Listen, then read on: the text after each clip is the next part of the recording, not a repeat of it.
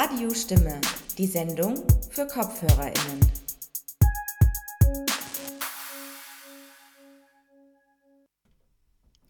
Hallo und herzlich willkommen bei Radio Stimme.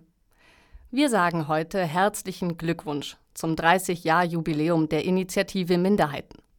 Live aus dem Studio begrüßen euch Philipp Sperner an der Technik und Maike Kram am Mikrofon. 1991 gründeten AktivistInnen den gemeinnützigen Verein Initiative Minderheitenjahr, aus dem später die Initiative Minderheiten hervorging. Radio Stimme, das seine eigene Existenz auch dieser Initiative verdankt, nimmt den 30. Geburtstag der Initiative Minderheiten zum Anlass, im akustischen Archiv zu kramen. Einerseits bringen wir in dieser Sendung einen Blick auf das Selbstverständnis und die Arbeit der Initiative Minderheiten in den letzten 30 Jahren. Und andererseits werfen wir einen kritischen Blick in unser eigenes Radioarchiv und stellen uns die Frage, wie Satire klingen muss, die minoritäre Allianzen stärkt. Ihr hört die Geschäftsführerin der Initiative Minderheiten, Cornelia Kogoy die im Interview mit Radio Agora Einblicke in ihre Arbeit gewährt. Im ersten Teil der Sendung machen sich ein paar Radiostimme-RedakteurInnen Gedanken zu Satire im Radio. Sie stellen sich die Frage, welche Rolle Satire für die Stärkung minoritärer Allianzen spielen kann. Bevor es losgeht, hören wir ein wenig Musik. Solidarity von Poddington Bear.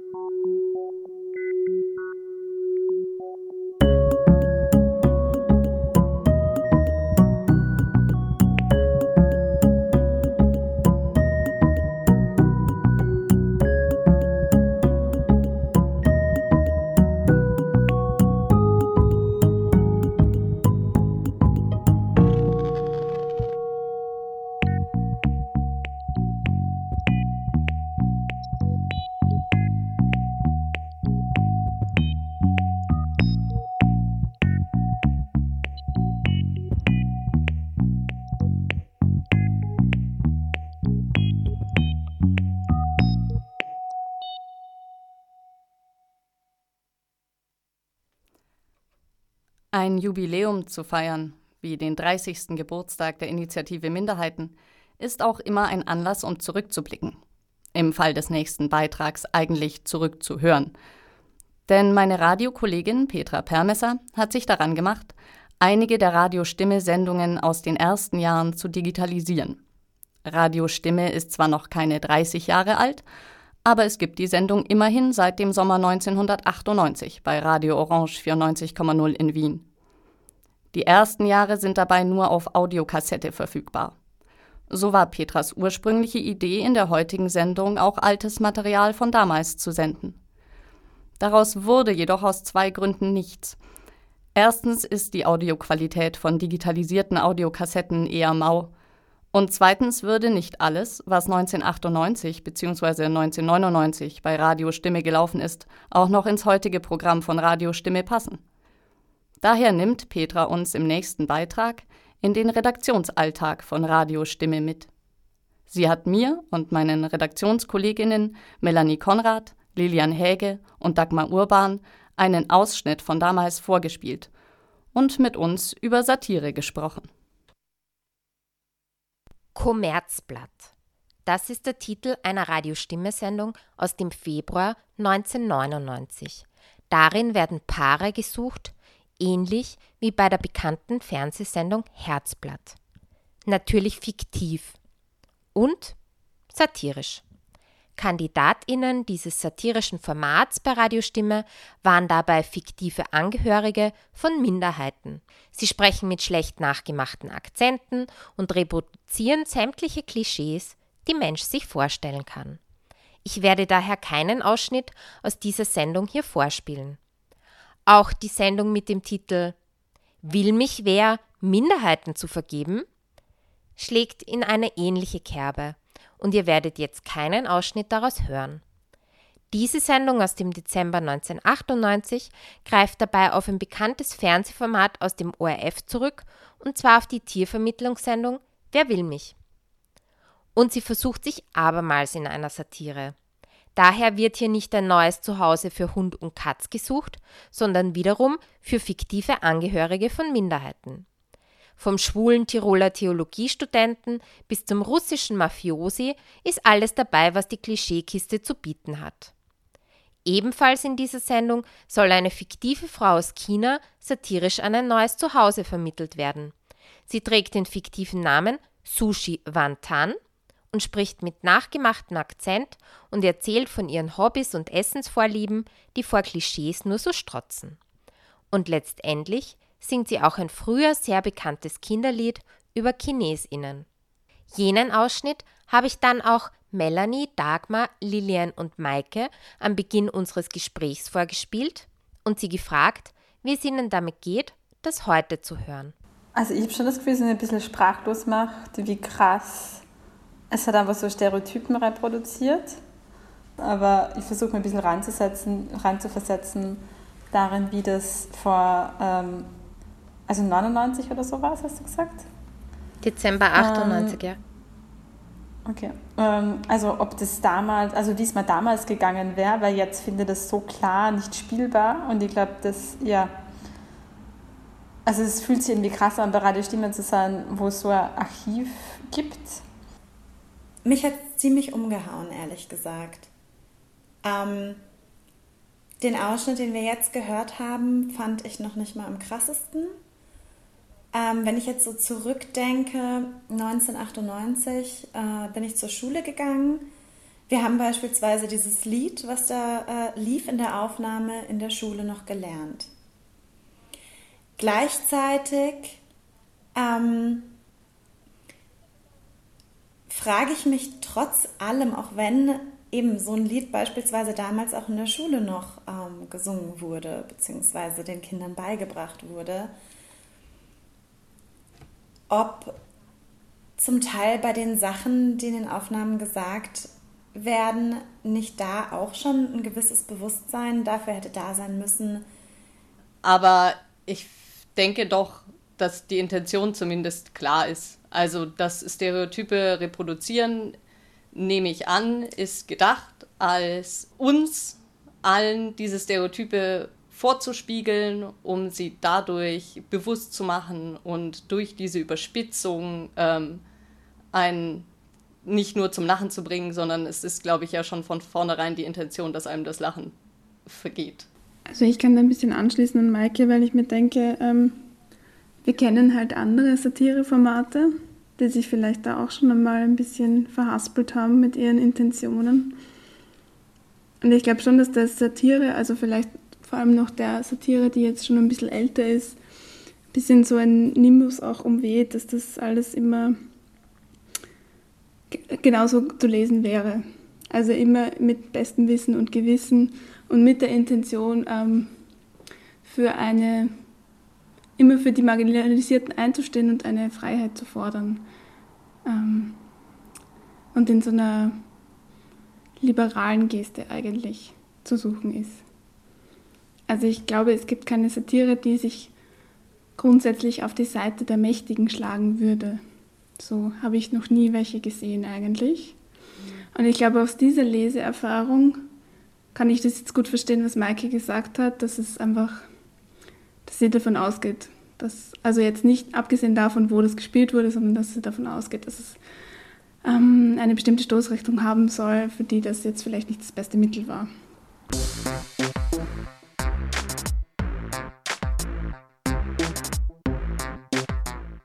Es gibt einen Grund, warum ich euch den Ausschnitt auch vorgespielt habe aus der Sendung, weil es einer der Ausschnitte ist, wo ein ähm, Akzent einer Person mit Migrationshintergrund ganz stereotyp nachgemacht wird. Und daher wollte ich euch fragen, wie es euch mit diesem nachgemachten Akzent gegangen ist. Also das erste Gefühl, das ich dazu hatte, war, dass es halt, finde ich, immer recht problematisch ist, wenn quasi Leute nachgemacht werden, ähm, die irgendwie eine Minderheit repräsentieren von anderen Leuten als, ähm, also als, als die dieser Minderheit irgendwie angehören so. Und dann im zweiten Schritt habe ich mir gedacht, oh, es ist eigentlich ein blödes Argument da von mir selbst, weil es gibt ja zum Beispiel auch diese ähm, Comedienne ähm, Hannah Gatsby aus Australien, die ja genau auch zu diesem Thema, wie jetzt zum Beispiel, also eher mit dem Schwerpunkt Queer, die so ein Programm darüber gemacht hat, wie auch dieses Minderheiten machen sich über sich selbst lustig in Comedy-Shows ähm, auf eine Art und Weise, die ihnen quasi selbst weiter schadet, weil sie es reproduziert, die da finde ich ein für mich voll überzeugendes Programm gemacht hat und dann funktioniert das Argument nicht mehr, dass es quasi okay wäre, wenn das jetzt eine Person ähm, mit chinesischer Migrationsgeschichte wäre. Ähm, also dann wäre es ähm, quasi anders problematisch, aber nicht automatisch unproblematisch. Ich muss sagen, ich finde es in der Hinsicht auch ähm, ein bisschen, also von der Frage her, so wie geht es uns damit, wenn wir diese nachgemachten Dialekte, Akzente oder sonst was hören? naja, wir sind fünf weiße Frauen, die hier sitzen und deren Muttersprache allesamt, glaube ich, Deutsch ist. Wir sind in der Hinsicht nicht in der Position, irgendwie nachempfinden zu können, wie es sich anfühlt, wenn im Alltag regelmäßig sich jemand über die Art, wie wir sprechen, lustig macht. Wie fühlt sich das dann an? Wird es dann auch noch als Satire verstanden? Als lustig? Wahrscheinlich nicht. Aber ich finde auch eben, es ist schon ähm, äh, ja irgendwie so ein erster gedanklicher Test. Ähm, für mich auch immer diese Frage, wenn, wenn ich das in meinem Alltag irgendwie ähm, permanent als also echte Erfahrung erlebe, so und dann in der Satire höre, ähm, ist es wahrscheinlich habe ich dann keine Lust darüber zu lachen. Und dann ist es einfach ähm, keine, dann ist es auch einfach nicht lustig. So. Und ich glaube, Satire muss eben genau sich die Frage stellen, was sind die Hierarchien, wie sind die äh, Strukturen und über wen man sich lustig machen kann, ist halt äh, diejenigen, denen das nicht so geht im Alltag. Also ich weiß nicht, ich hatte einfach bei diesem ähm, Hörbeispiel auch dann Polt im Kopf. Diesen, kennt ihr diesen äh, Meiling? Sketch von Polt? Hm? Nee. Na gut, dann ist wurscht. Auf jeden Fall, ähm, also ihr müsst mir jetzt auch nochmal an, an, angucken. So also ganz prä präsent habe ich es nicht. Aber ich glaube, das wäre, glaube ich, für mich so ein ähm, Beispiel dafür, wie man diese Idee, die ich eigentlich gar nicht schlecht finde, ähm, also dieses, ja, diese Grundidee dieses ähm, ORF-Formats, dass man, dass man das so gegen sich selbst wendet und dadurch ähm, lächerlich macht oder eigentlich die Verlogenheit, ne? eigentlich die Bigotterie dieser, dieses Grundgedankens bloßlegt. Und das auf humorvolle Art und Weise finde ich eigentlich eine schöne Idee. Ähm, aber eben, sobald solche falschen Dialekte vorkommen, schwächt das eigentlich die Satire, weil man plötzlich darüber lachen soll und das ist halt nicht lustig.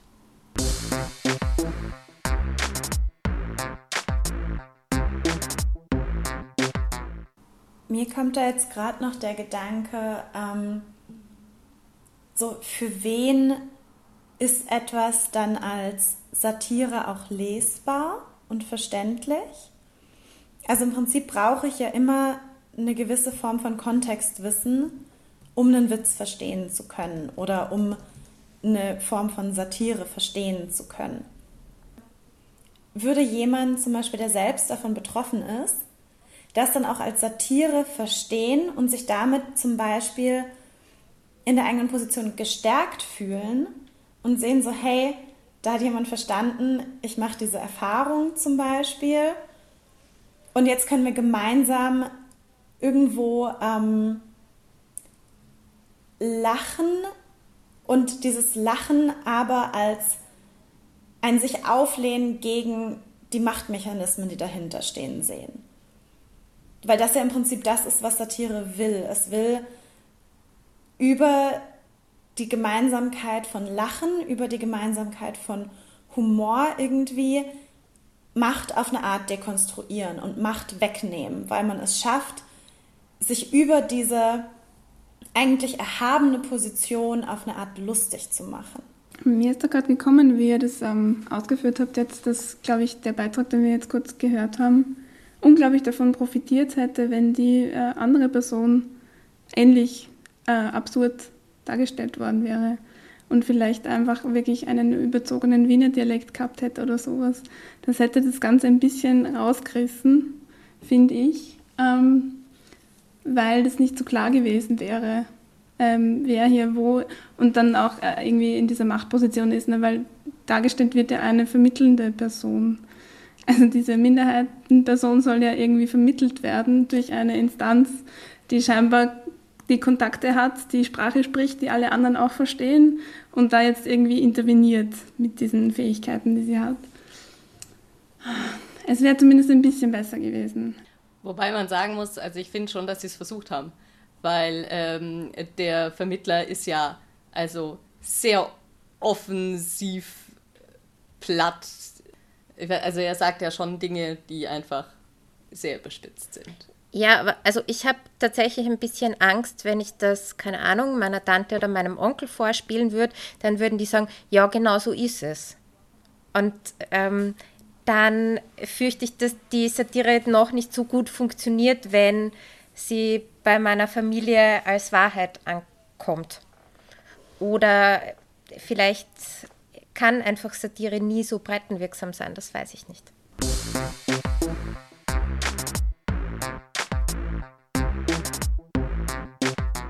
Passt für dich Radiostimme und Satire zusammen?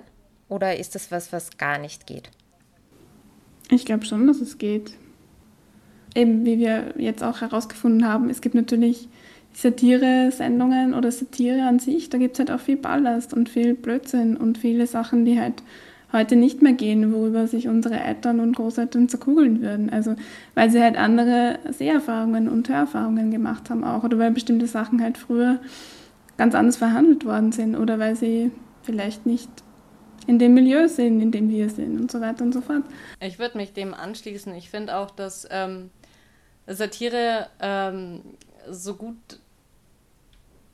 dafür taugt, tatsächlich sich selbst oder das, das ist jedenfalls meine Erfahrung beim Zuhören oder Zusehen. Ähm, wenn ich mich quasi durch gute Satire ertappt fühle oder mich mit etwas konfrontiert sehe, was mich betrifft, dann bin ich durch Satire, also durch das Format, ähm, glaube ich, viel mehr bereit oder es öffnet einen für diese Kritik. Also so empfinde ich das zumindest oder so sehe ich den, den Vorteil an Satire, dass er auf, äh, dass durch Satire etwas äh, so dargestellt wird, dass man es annehmen kann. Satire spielt ja die ganze Zeit mit diesen Ambivalenzen, dass es eben nicht einfach nur lustig ist sondern immer auch voll wehtut. Und ähm, diese Gleichzeitigkeit, diese Gefühle, finde ich, bewirkt, glaube ich, sehr viel bei, bei ZuhörerInnen. Ich würde euch gern einen Ausschnitt noch vorspielen aus der langen Radiostimme-Geschichte. Das ist ein, ein viereinhalbminütiger Beitrag, der unter dem Label Satire gelaufen ist. Ähm, es ist ein Beitrag von 2008, also wir sind tatsächlich jetzt zehn Jahre später als Hör das Hörbeispiel, das wir vorher gehört haben. Ich habe es vor allem deswegen ausgewählt, weil mein Eindruck ist, es ist tatsächlich ein Format wie ähm, ein weniger verkopfter akademischer Zugang bei Radiostimme funktionieren könnte. Asylmärchen. Das Märchen von der Politik und ihren Opfern. Hänsel und Gretel verliefen sich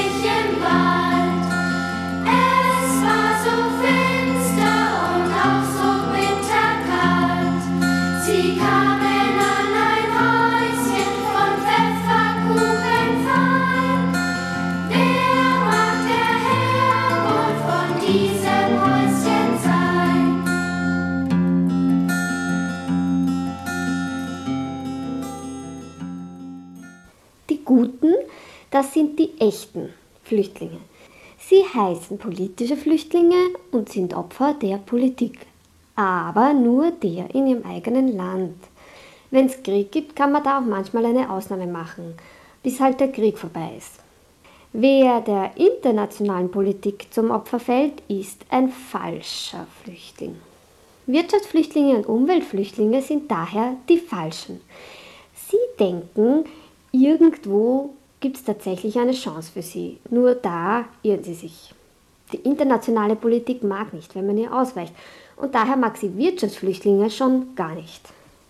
Es gibt auch noch die Bösen oder ganz Bösen. Das sind die Migrantinnen und Migranten. Die wollen einzig und allein im Ausland arbeiten. Und zwar, weil sie faul sind. Die glauben, sie können am Arbeitsmarkt spekulieren und reich werden. Die denken sich, wenn ich schon ausgebeutet werde, dann will ich wenigstens was davon haben. Der Arbeitsmarkt ist aber Liebkind mit der Politik. Und die beiden schlagen immer, immer zurück.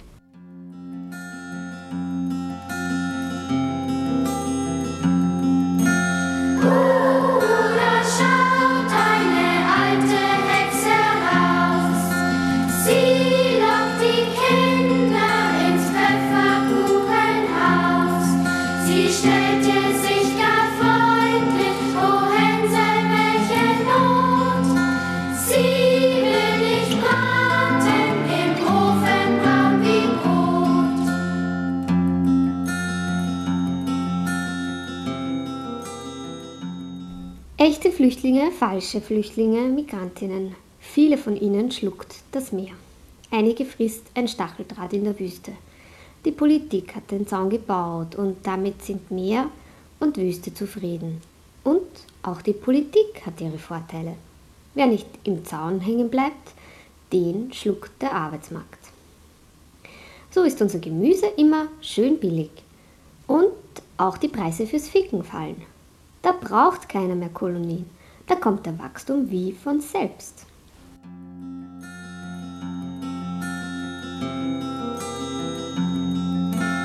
Doch als die Hexe zum Ofen schaut hinein, ward sie gestoßen von unserem Gretelein. Viele fühlen sich verarscht und werden wütend. Sie sind traurig und zornig. Niemand hat deswegen ein schlechtes Gewissen. Vor allem nicht die Politik, denn sie hat ja recht. Die Hexe musste braten, die Kinder gehen nach Haus. Die Politik findet, wenn es in Österreich zu wenig Kinder gibt, sind die Frauen schuld. Die Politik findet, wenn es in Österreich zu wenig Pflegekräfte gibt, sind die Frauen schuld. Die Politik findet, wenn ein Mann Sex kaufen möchte, sind die Huren schuld.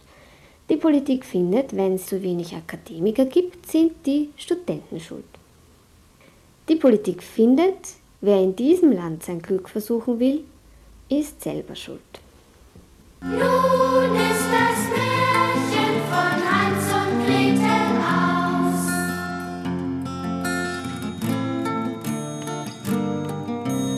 Meine Zukunft zerstören sie.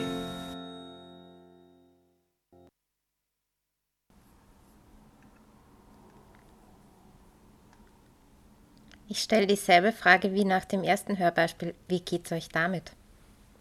Also ich glaube, man hat es schon so ein bisschen bei uns allen gesehen am Gesicht, dass das Lachen deutlich stärker war als beim ersten Mal.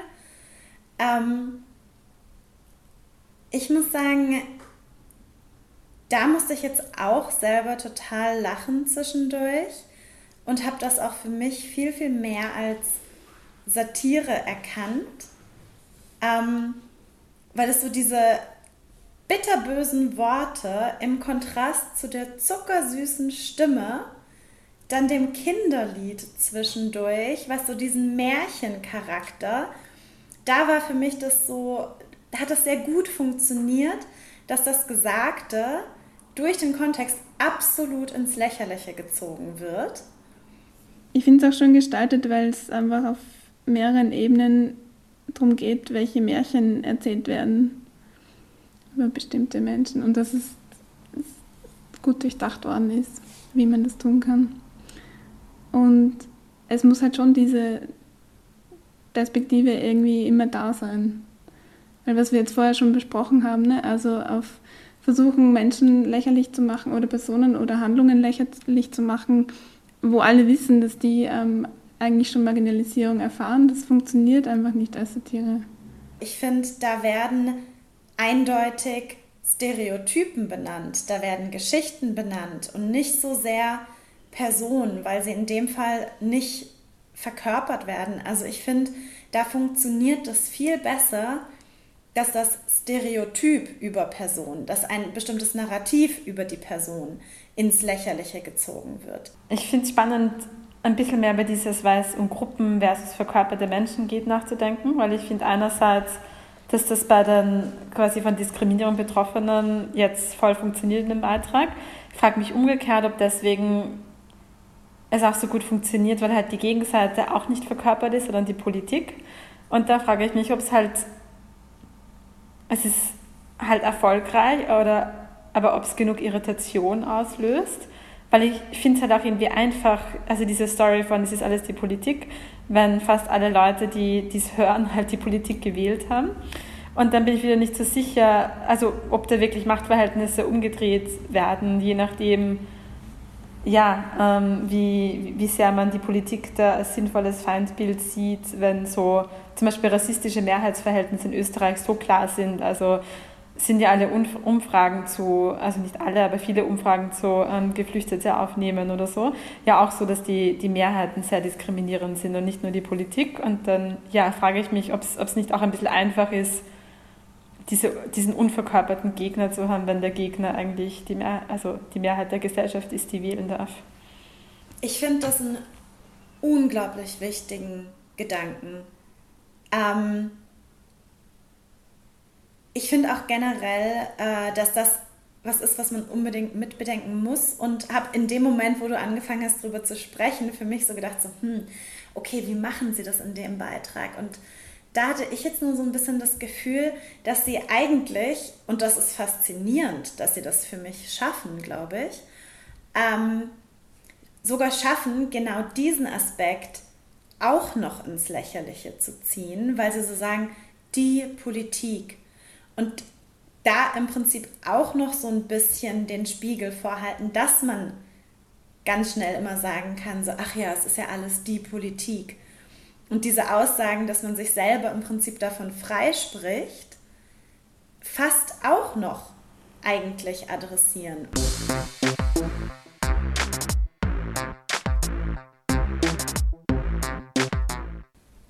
Weil wir häufig von Intention sprechen. Und ich glaube, Intention war so das, womit wir vorhin begonnen haben. Ich finde es immer wichtig, sich zu überlegen, welche Intention hat jemand. Ich finde es aber auch wichtig zu sehen, wie unterschiedlich Intention zu unterschiedlichen Zeitpunkten und in unterschiedlichen Kontexten nachher ähm, sich manifestieren kann. Und ich glaube, es ist manchmal eine ganz gute Erinnerung, zu sehen, dass mit der gleichen Intention, weil ich würde sagen, dass die Sendungen 1998 mit exakt der gleichen Intention gemacht wurden, mit der wir jetzt gerade unsere Sendung machen. Und dass wahrscheinlich in 20 Jahren die Sendungen, in der Hoffnung, dass es sie noch gibt, wieder mit genau der gleichen Intention gemacht werden. Aber dass das Ergebnis davon vielleicht nicht zu allen Zeitpunkten immer gleich verstanden werden kann.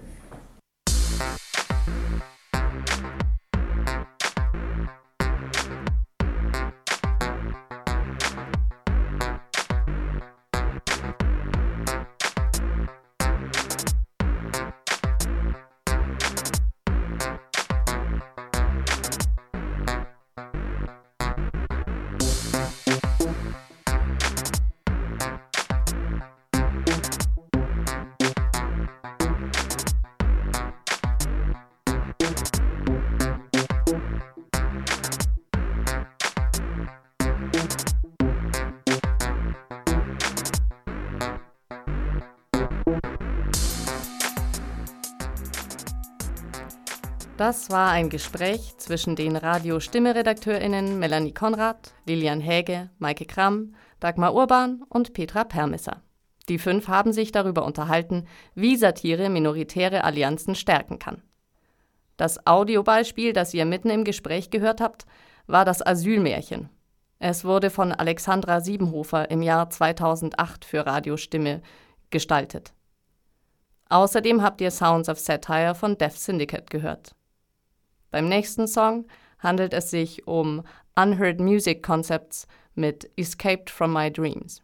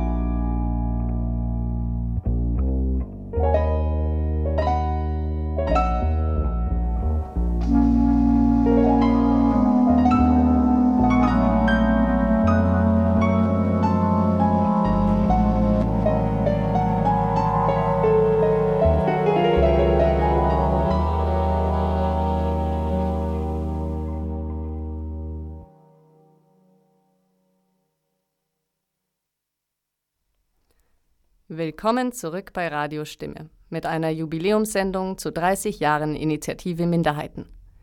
Als nächstes hören wir ein Interview mit Cornelia Kogoy, der Geschäftsführerin der Initiative Minderheiten. Die Initiative Minderheiten gründete sich 1991. 30 Jahre später, im Frühjahr diesen Jahres, befragt Radio Agora Cornelia zu ihrer Arbeit. Von der langjährigen Aktivistin erfahren wir im Gespräch, was den Verein in seiner Gründungszeit zu einem Novum machte und warum er noch immer aktuell ist. Zudem berichtet Cornelia Kogoy von den Bildungsprojekten der Initiative, die versuchen, die Hindernisse im Zugang zur Bildung zu überwinden. Ja, als die Initiative Minderheiten 1991 gegründet äh, worden ist, war das sicher ein Novum in Österreich, weil sie sich sozusagen nicht für eine Minderheit eingesetzt hat und noch immer sozusagen einsetzt, sondern einen breiten Minderheitenbegriff äh, vertreten hat, den wir natürlich noch heute auch vertreten. Das heißt, wir setzen uns für grundsätzlich für eine minderheitengerechte Gesellschaft ein. Und diese minderheitengerechte Gesellschaft ist sozusagen so zu sehen, dass Minderheiten unabhängig von äh, ihrer ethnischen, sozialen, religiösen Zugehörigkeit, von ihrer äh, sexuellen Orientierung oder Behinderung als ähm, gleichwertig, als äh, gleichberechtigt äh, anerkannt sind. Also es ist so, dass dieser Minderheitenbegriff eigentlich davon ausgeht, von äh, Diskriminierungserfahrungen, die viele Minderheiten machen, viele Minderheiten davon betroffen sind. Und da spielt es sozusagen keine Rolle, äh, welche, welche Minderheit das ist. Also es gibt natürlich unterschiedliche äh, Diskriminierungserfahrungen, aber trotzdem ist es so, dass eben da Gemeinsamkeiten bestehen. Also das heißt eben für uns, dass Minderheiten sowohl die gesetzlich anerkannten Volksgruppen zu sehen sind als Minderheiten, Migrantinnen, Geflüchtete, Asylwerberinnen, LGBTIQs oder Menschen mit Behinderung. Da geht es eben um ein gemeinsame Diskriminierungserfahrung von, ob das jetzt Rassismus, Antisemitismus, Antiziganismus oder ähm, Homophobie ist. Und da versuchen wir sozusagen Gemeinsamkeiten zu schauen, wo sind denn die Gemeinsamkeiten, aber natürlich auch nicht die Unterschiede, wir blenden jetzt keine Unterschiede aus, sondern versuchen eben dann gemeinsam gegen diese, gegen diese Diskriminierung vorzugehen. Es ist uns natürlich klar, dass die, dass die einzelnen Minderheiten Gruppen sehr wohl unterschiedliche Arten von Diskriminierung erfahren oder, oder auch ähm, auf unterschiedliche Art diskriminiert werden. Also es ist so, dass natürlich sichtbare Minderheiten wie zum Beispiel schwarze äh, Menschen in Österreich oder Menschen mit Behinderung sicherlich andere äh, Erfahrungen machen als jetzt jemand, dem man das nicht so gleich ansieht. Aber natürlich, dann kommen zum Beispiel eben die sprachlichen Komponenten dazu, die dann doch auch äh, Menschen ausschließen, Menschen äh, eben auch von bestimmten Rechten ausschließen. Also das ist eine ganz eine wichtige, wichtige Frage in der Initiative Minderheiten, dass die Grundlage für diese Definition nicht mit der Zahl abhängt. Also es geht nicht darum, weil oft ja äh, argumentiert wird, sozusagen die Mehrheit ist die Zahlen überlegt, äh, überlegene Gruppe und die Minderheit sind eben wenige.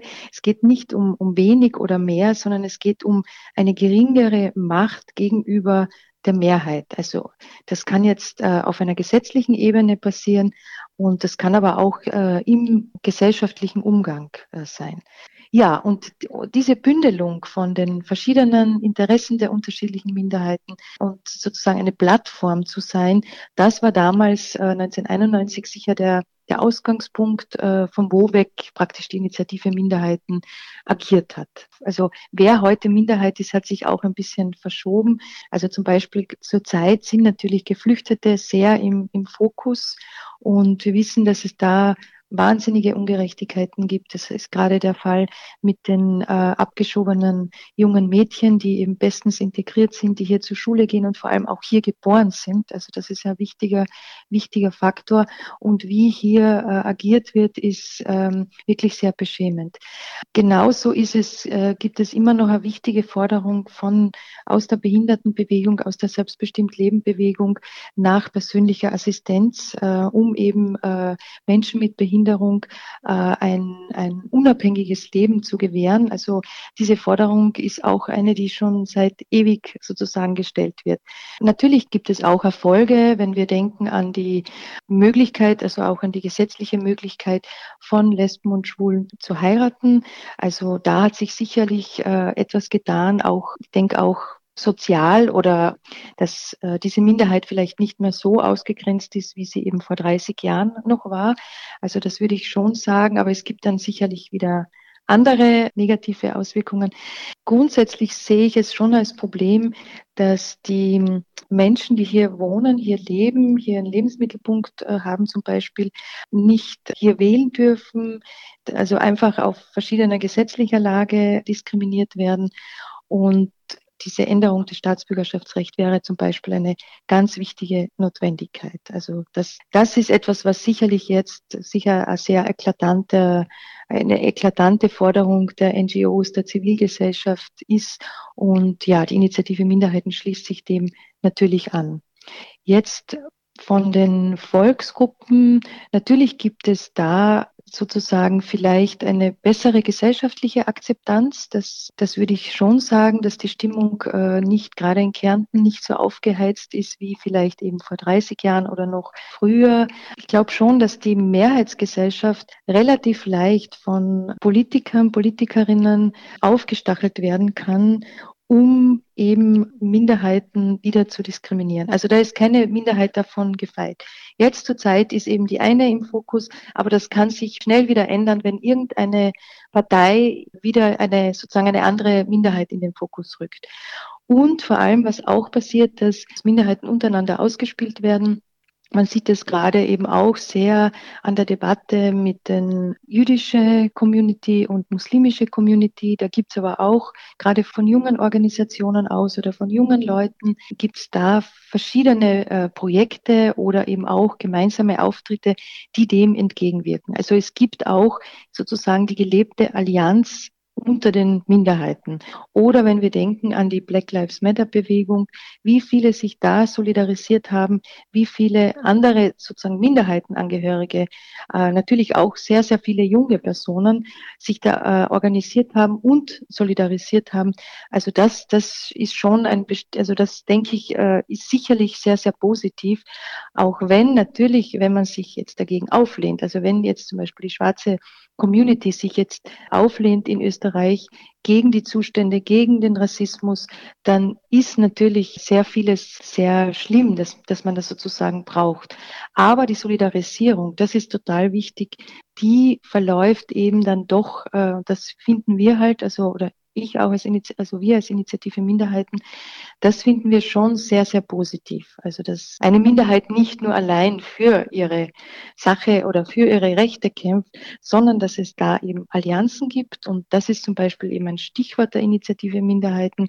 Das ist sozusagen der Grundgedanke, dass Minderheiten sich miteinander verbinden, eine Allianz eingehen, um gemeinsam gegen Rassismus, gegen äh, Diskriminierung vorzugehen. Natürlich äh, sagt man dann, okay, es ist manchmal vielleicht besser, dass eine Minderheit alleine für sich kämpft und äh, die Diskriminierungsformen Formen sind ganz unterschiedlich oder das kann man so nicht vergleichen. Also das ist uns sicher in den letzten 30 Jahren immer wieder auch äh, vorgeworfen oder, oder wie auch immer, also äh, worden, weil man gesagt hat, na ja, was haben wir mit denen gemeinsam? Das ist eigentlich eine ganz andere Sache. Aber wenn man in, die, in der Geschichte schaut, wenn man auf die Geschichte zurückblickt, dann gibt es immer wieder auch gemeinsame Momente und vor allem auch äh, Allianzen unter den verschiedenen Minderheiten, die dann sehr wohl zu etwas geführt haben. Also, weil ich glaube, Solidarität ist etwas, was ganz ein, ganz ein wichtiger Faktor im politischen Kampf, in politische, für politische Forderungen von unterschiedlichen Minderheitenrechten ist.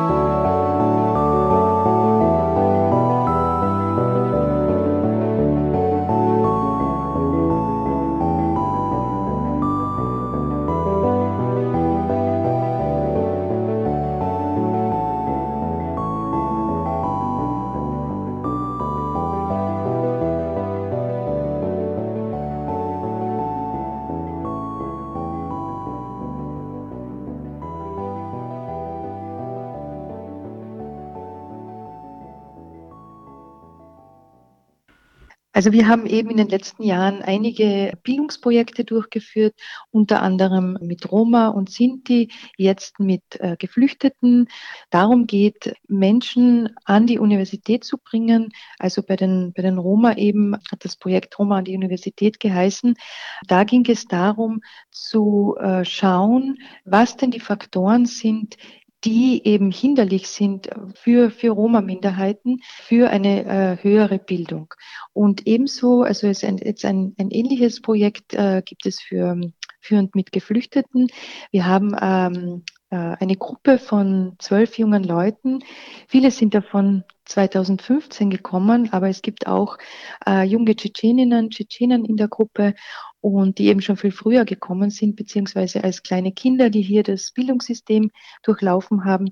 Und die werden gecoacht als äh, Mentoren, Mentorinnen, um, um selbst Mentorings in ihren Communities anzubieten und zwar Leuten zu helfen. Also diese, diese junge Gruppe besteht aus Leuten, die alle studieren oder eben einen höheren Abschluss haben. Das heißt, sie kennen sich im österreichischen Schul- und äh, Universitätsbereich sehr gut aus und sie helfen mit ihren Mentorings äh, Leute aus ihren Communities, die gerne studieren möchten. Also sie helfen ihnen herauszufinden, was möchten sie denn studieren und wenn sie ein Fach für sich gefunden haben, ein Studium äh, anstreben, dann auch natürlich ganz konkrete, geben sie ihnen ganz konkrete Hilfestellung. Wie, wo kann man was ansuchen, wo bekommt man die Informationen, was muss man zuerst machen, bevor man sozusagen ein, ein äh, Studium äh, inskribieren kann und so weiter. Also die kennen sich wirklich sehr, sehr gut aus mit dem österreichischen Bildungs- bzw. Universitätssystem um ihren, äh, in ihren Communities da Mentorings anzubieten. Und dann ein zweiter Teil aus diesem Projekt, also aus diesem Peer-Mentoring-Projekt, besteht darin, dass eine kleine Gruppe äh, mit Geflüchteten Interviews macht, beziehungsweise längere Gespräche führt, um über ihre Bildungsbiografien etwas zu erfahren, um zu erfahren, was sind denn die hinderlichen Faktoren für diese Menschen, um hier ein, ein Studium äh, anzufangen oder sich in das Bildungssystem, Österreichs Bildungssystem gut integrieren, integrieren zu können. Was sind die hinderlichen Faktoren und was sind denn aber auch die förderlichen Faktoren? Also das sind ganz unterschiedliche äh, Faktoren, sowohl ähm, die, die Bildungs-, also die Ausbildung im, im Herkunftsland, also welche Ausbildung bringen Sie mit? Da sind oft eben, wie man das auch von uns natürlich kennt, Lehrerinnen, dann die Eltern ganz entscheidend, die die, die, die Kinder äh, in ihren Bildungsentscheidungen geprägt haben. Und wenn sie dann herkommen, was ist denn da notwendig, um ihre Ressourcen gut nutzen zu können? Also das ist sozusagen die, Grund, die Grundfrage. Was braucht es? Was braucht es äh, vom System her? Was braucht es an, an Förderung, äh, an, an Mittel, um Menschen, die herkommen, die als Geflüchtete herkommen, um diese Ressourcen gut nützen zu können. Vodja inicijative manjšin Kornelija Kogoj poudarja, da so ob izobraževanju Romov, Sintev in pribežnikov dodaten pomemben del njihovega dela tudi številne razstave, ki so jih pri inicijativi manjšin pripravili, da bi ljudem približali probleme in potrebe manjšin, ki bivajo v naši družbi. Also ein wichtiger Teil unserer Arbeit neben den Bildungsprojekten ist unsere Ausstellungstätigkeit. Also da haben wir in den letzten Jahren sicher einiges gemacht und vor allem ging es oder geht es auch heute noch um Geschichten, Geschichte von verschiedenen Minderheiten. Also sei das eben 2004 ähm, die Ausstellung Gastarbeiterie, 40 Jahre Arbeitsmigration, die erstmals in einem großen Rahmen, nämlich im Wien Museum, also in dem Museum der Stadt Wien, in dem historischen Museum der Stadt Wien, gezeigt worden ist, nämlich ähm, die, wie die Arbeitsmigrantinnen in den 1960er Jahren, 70er Jahren und später nach Österreich gekommen sind, mit welchen Vorurteilen, mit welchen Diskriminierungen sie konfrontiert gewesen sind. Und was, was wichtig war an dieser Ausstellung und auch an der 2015 erstellten Ausstellung Romane Tana, Orte der Roma und Sinti, wo es eben, wie der Name sagt, um die Geschichte der, der Roma in, und Sinti in Österreich gegangen ist, haben wir ganz bewusst und äh, das war sozusagen ein wichtiger, wichtiger Prozess, Menschen, die Menschen aus den verschiedenen Minderheiten, nämlich eben Roma und Sinti beziehungsweise äh, Migrantinnen, mit eingebunden in die Ausstellungsproduktion. Also wichtig war in, bei diesen Ausstellungen, dass die Menschen ihre Geschichten dort repräsentiert sehen und eben auch sozusagen ihren Communities oder ihren Gruppen zeigen, oder das, das wollten wir auch, dass diese Geschichte Teil der österreichischen Geschichte ist. Also gerade so Geschichte von marginalisierten Gruppen existieren meist nebenher oder in alternativen Orten oder sozusagen eigentlich nicht im kollektiven Gedächtnis vorhanden. Also sind, wenn man so sagen will, also verschüttete Geschichte. Und diese Geschichten auszugraben von Minderheiten, um da zu zeigen, was, was ist denn da passiert? Und das ist eben Teil, auf dem, äh, diesen Geschichten basiert auch die österreichische Geschichte. Das ist ganz wichtig, das ist Teil der, dieser österreichischen Geschichte. Das war unser Ziel mit diesen Ausstellungen. Und äh, wir haben jetzt ein Projekt, das nennt sich Was wir fordern, Minderheitenbewegungen in Österreich. Das soll heuer in der Stadtbibliothek in Innsbruck gezeigt werden, diese Ausstellung. Da fragen wir uns nach, den, nach der Geschichte der einzelnen Minderheitenbewegungen. Also da geht es um die Geschichte der Forderungen. Also wenn man sich alle Bewegungen ansieht, dann äh, ist eines gemeinsam, nämlich, dass nichts gegangen ist, ohne dass Minderheiten selbst dafür gekämpft haben. Mit nichts meine ich, es sind keine gesetzlichen Veränderungen passiert. Es sind auch keine Gesetze abgeschafft worden, also keine diskriminierenden Gesetze abgeschafft worden. Es ist sozusagen alles auf den Kampf der einzelnen Minderheiten zurückgegangen. Das zeigt auch, wie wichtig es ist, äh, als Minderheit sich zu wehren, also und da gibt es unterschiedliche Mittel, sich zu wehren, ob man jetzt sozusagen auf die Straße geht, ob man ähm, Verbündete in der Politik sucht oder eben auf Gesetzesebene etwas verändern wollen all diesen Bewegungen, sei das jetzt die Behindertenbewegung, sei das jetzt die LGBTIQ-Bewegung, sei das die Kämpfe, die die Volksgruppen, vor allem die Kärntner Sloweninnen in den 70er Jahren ausgetragen haben, gegen die, gegen die Ortstafelbestimmung zu, zu, unter anderem zu kämpfen oder dann später für eine zweisprachige Schule etwa in, in Klagenfurt. Das ist alles von äh, Minderheitenangehörigen oder von Minderheitenorganisationen ausgegangen, denn es ist so, dass die Mehrheit Mehrheitsgesellschaft eigentlich nicht von sich aus da jetzt aktiv wird. Warum soll sie auch? Warum, wenn alles okay ist, dann, dann muss man das ja nicht machen.